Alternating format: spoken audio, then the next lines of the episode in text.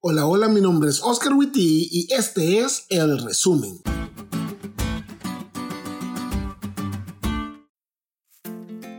Feliz sábado amigos. Esta semana ha sido muy especial porque fue la semana en la que se conmemora el formar parte de uno de los ministerios más geniales de la Iglesia Adventista, el Club de Conquistadores.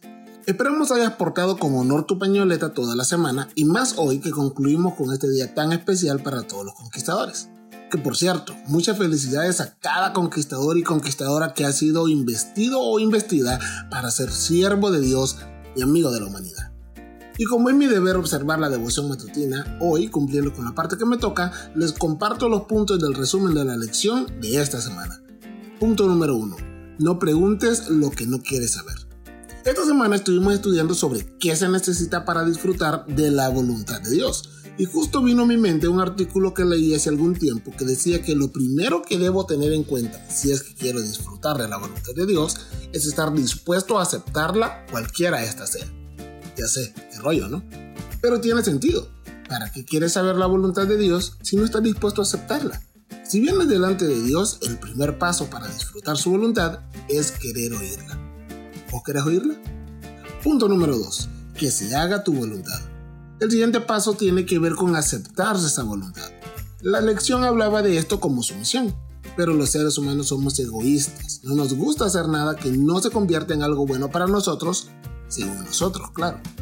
Por eso Jesús decía que si queremos seguirlo, debemos negarnos a nosotros mismos, debemos morir al yo y someter nuestros intereses y deseos a Dios. Porque cuando morimos a nosotros mismos, entonces comprendemos que la voluntad de Dios es agradable y perfecta. Y punto número 3. Conoce a quien te quieres someter. Cuando yo estaba pequeño me daba miedo decir que se haga tu voluntad, porque temía que la voluntad de Dios fuera en contra de lo que yo quería. Es que usualmente así era. Por eso me convencí que siempre pedir específicamente lo que yo quería era mejor, porque así no le daba a Dios la oportunidad de que me diera algo más. Su voluntad me aterraba, porque no lo conocía.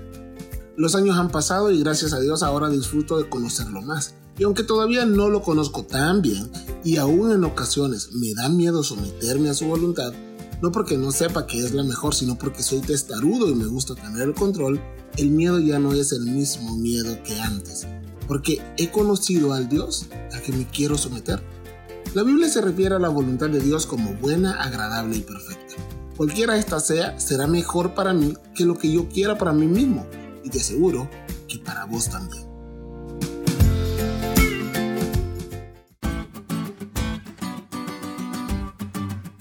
¿Te diste cuenta de lo cool que estuvo la lección? No te olvides de estudiarla y compartir este podcast con todos tus amigos. Es todo por hoy, pero mañana tendremos otra oportunidad de estudiar juntos.